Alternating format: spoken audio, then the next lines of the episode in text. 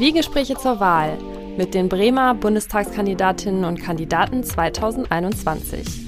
Ein Podcast des Weserkurier.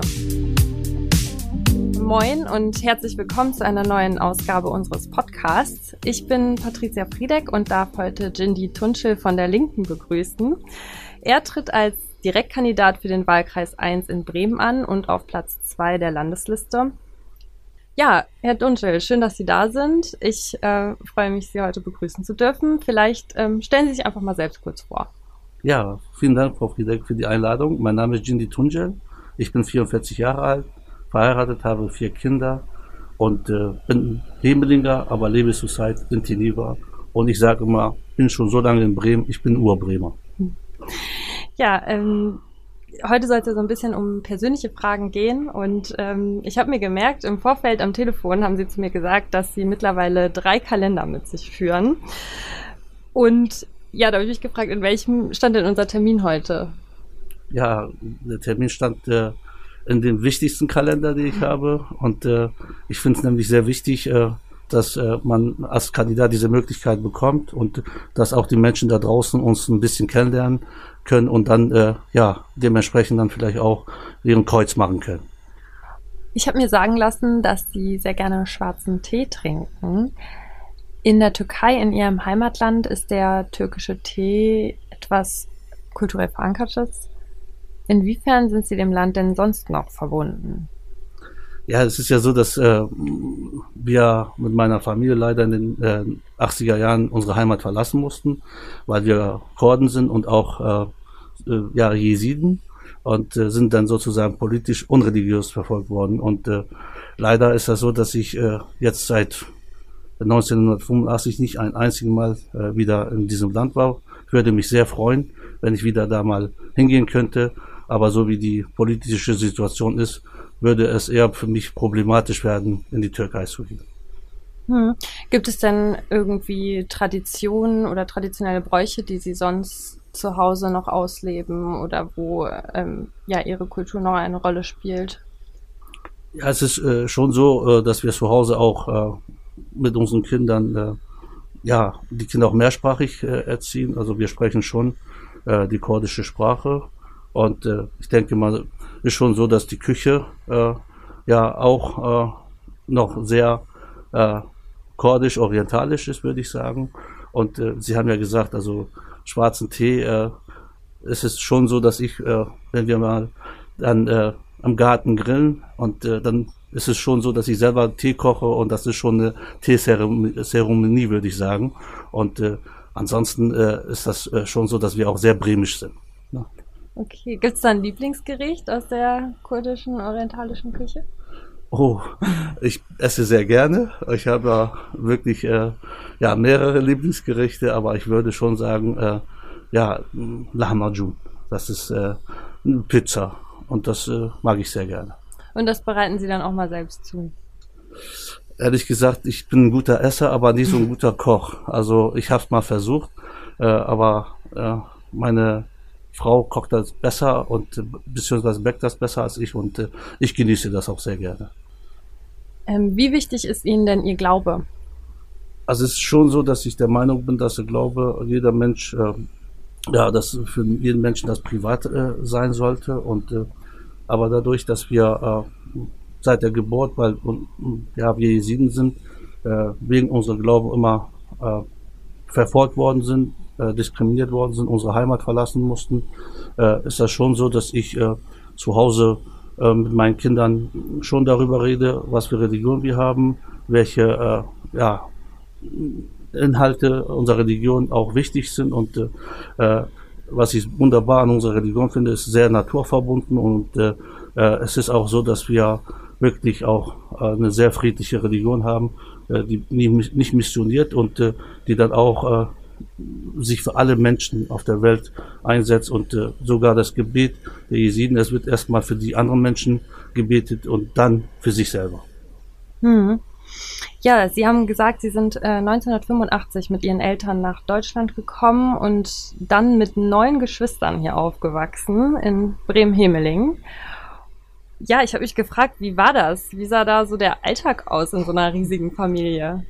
Oh, das war immer sehr spannend. Also es ist ja äh, so, äh, dass wir äh, also dass drei Geschwister hier in Deutschland geboren worden sind und äh, das ist ziemlich äh, eng war zu Hause.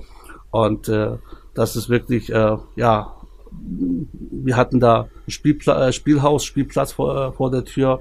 Und das war immer schon für uns äh, sehr schön auch mal rauszugehen und äh, äh, diese Möglichkeit äh, zu haben draußen zu spielen und was ich aber immer total schön fand war tatsächlich, wenn wir gegessen haben, saßen wir alle zusammen am Tisch und äh, es wurde nie äh, langweilig und es gab immer äh, ja sowohl äh, Streit als auch äh, schöne Zeiten zusammen und äh, da ich der älteste äh, der zehn Geschwister bin, äh, war das natürlich äh, hatte seine Vor- und Nachteile äh, und äh, es war immer viel äh, Leben in der Bude, würde ich mal sagen. Das kann ich mir vorstellen. Ja, und wie sah Ihre Jugend außerhalb von der Familie aus?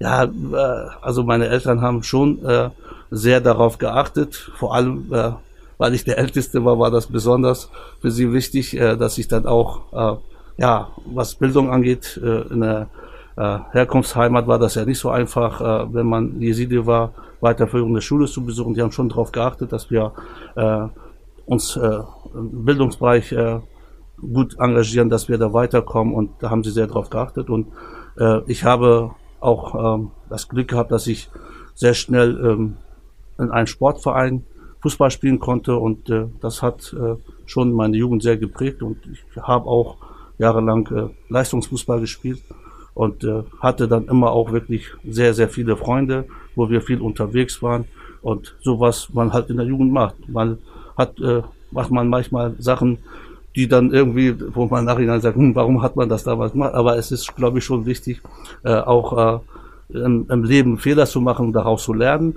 Und äh, wir haben immer viel Spaß gehabt äh, mit den äh, Kumpels, waren viel unterwegs und haben wirklich auch sehr, sehr viel äh, Sport, insbesondere Fußball gespielt.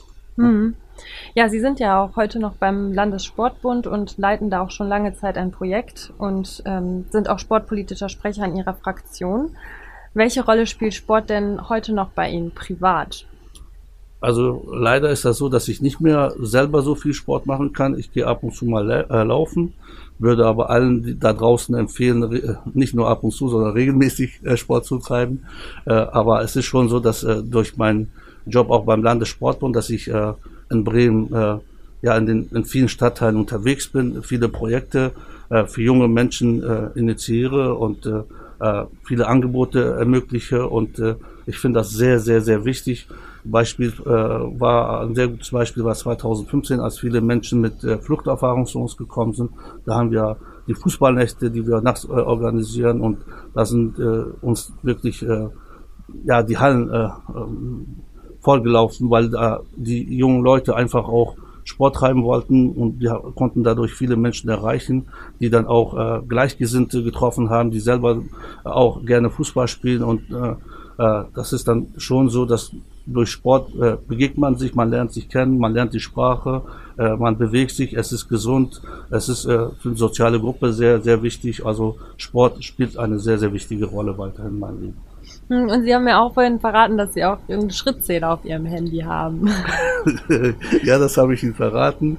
Äh, und das ist schon äh, dann auch für mich äh, wichtig, dass man dann am Tag eine bestimmte Anzahl an Schritte schafft, so dass man dann auch das Gefühl hat, auch wenn man jetzt nicht speziell laufen gegangen ist, dass man dann sich ein bisschen bewegt hat, weil es ist wirklich sehr, sehr wichtig äh, für einen Menschen, äh, sich zu bewegen, Sport zu treiben. Vor allem jetzt in der Corona-Zeit war das wirklich äh, äh, unheimlich wichtig, auch mal rauszugehen. Da war es ja möglich, auch mal laufen zu gehen. Und äh, das ist dann äh, wirklich äh, unglaublich äh, wichtig, an seinen Körper zu denken, sich zu bewegen. Und äh, vor allem, wenn man dann äh, in der Politik ist, ist es ja so, dass man oft sitzt äh, deshalb ist es umso wichtiger zu schauen, dass man ja Mittel und Wege findet, sich zu bewegen. Hm. Ja, und äh, nun treten Sie ja für den Bundestag an und sind damit irgendwo auch bereit, Ihr Leben in Bremen ein Stück weit aufzugeben. ja, ich liebe, lebe sehr gerne in Bremen. Ich liebe Bremen. Ich bin, egal wo ich dann irgendwie Urlaub mache oder reisen, wenn ich zurück bin in Bremen, ist das dann halt äh, meine Heimat.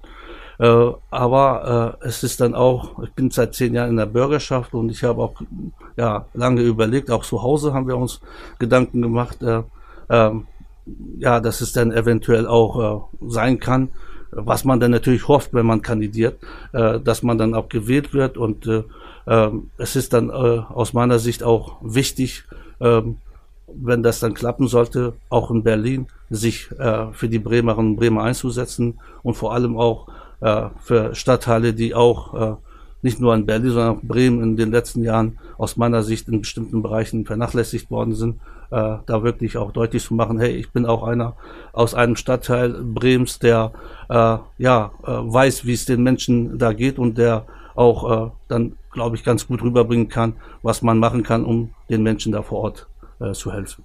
Ja, Herr Tundel, dann vielen Dank, dass Sie hier waren. Vielen Dank für das Gespräch. Vielen Dank für die Einladung, hat mir sehr viel Spaß gemacht und äh, ich wünsche Ihnen noch einen schönen Tag. Ja, danke schön, das wünsche ich Ihnen auch. Für unsere Zuhörerinnen und Zuhörer, die Podcasts und Texte zu den anderen Bundestagskandidatinnen und Kandidaten, auch von den anderen Parteien, finden Sie auf unserer Weserkurier Homepage unter dem Tag Bundestagswahl und auf Spotify unter dem Namen Zwiegespräche zur Wahl.